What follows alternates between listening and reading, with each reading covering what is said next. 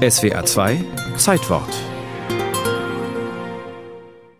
worüber man sich streiten kann. Heute, in Zeiten der Digitalisierung, stehen uns scheinbar unendlich viele Schrifttypen zur Verfügung. Es gibt keine Regeln, allenfalls die des guten Geschmacks. Das war einmal anders. Am 17. Oktober 1911 stimmte der Deutsche Reichstag darüber ab, ob die Antiqua als zweite Schrift neben der Fraktur in Schulen eingesetzt werden dürfe. Antiqua ist eine Schrift mit gerundeten Bögen, Fraktur eine gebrochene. Dem ging ein jahrzehntelanger Streit voraus. Der Schreibwarenhersteller Friedrich Sönneken hatte die Reformvorschläge auf den Weg gebracht. 1885 wurde zur Unterstützung der Verein für Altschrift gegründet. Altschrift meint Antiqua. Als Gegenspieler traten auf der Oberrektor der Reichsdruckerei Adolf Reinecke und der Verleger Gustav Ruprecht. Deren Propaganda lief über den Allgemeinen Deutschen Schriftverein. 1911 war das Jahr der Entscheidung.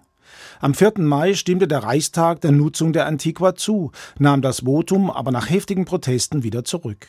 Am 17. Oktober fiel der endgültige Entschluss. 75 Prozent der Abgeordneten sagten Nein zur Antiqua.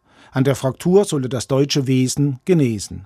Die Antiqua galt, so Reinecke, als erbfeindlich welsch, also als französisch, und die Fraktur dagegen als gerade, eckig, knorrig, geästelt, also irgendwie typisch deutsch. Gegen alle historische Wahrheit behaupteten die chauvinistischen Typographen, die gebrochene Schrift, die gotische Schrift, zu denen die Fraktur gehört, sei eine deutsche Schrift. Aber nicht nur, dass wichtige deutsche Buchdrucker an der Entwicklung der Antiqua beteiligt gewesen waren, auch die gotische Schrift entstand in ihrer handschriftlichen Form im sogenannten Welschen Frankreich.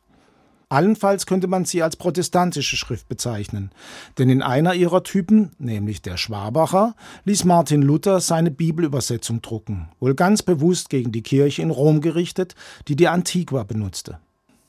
Über mehrere Jahrhunderte blieb Deutschland auf einem Sonderweg, nämlich zweischriftig. Deutsche Texte wurden in Fraktur, lateinische Texte in Antiqua gedruckt und das selbst im gleichen Buch, wenn lateinisch zitiert wurde. Mit den patriotischen Aufwallungen Ende des 18. Jahrhunderts und den Befreiungskriegen gegen Napoleon wurde das Schrift nebeneinander zum Gegeneinander politisiert. Wer deutsch sein wollte, musste Fraktur schreiben. Wer international unterwegs war oder dachte, nutzte die Antiqua. So ist die Zuspitzung der Debatte in ein Entweder-Oder nach der Entstehung des Deutschen Reiches und damit der Ausweitung der strengen preußischen Vorgaben zur allgemeinen Schulpflicht keine Überraschung. Sie mündete in der Reichstagsentscheidung. Aber die Geschichte dieses Streits birgt noch ein Nachspiel. Die Nationalsozialisten wollten 1933 alle Schreibmaschinen auf Fraktur umstellen. Aber es war gerade Hitler, der diese Frakturbefürworter als Zitat Rückwärts beschimpfte und 1941, als die Eroberung des Zweiten Weltkriegs die Fantasien eines europäischen Großreichs ins Kraut schießen ließen, waren es gerade die Nazis, die die Fraktur verboten, weil keiner sie außerhalb von Deutschland lesen konnte. Plötzlich galt die einstige deutsche Schrift als Judenletter.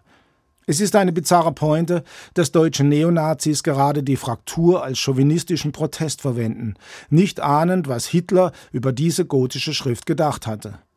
Eure gotische Verinnerlichung passt schlecht in das Zeitalter von Stahl und Eisen, Glas, Beton, von Frauenschönheit und Männerkraft, von hochgehobenem Haupt und trotzigem Sinn.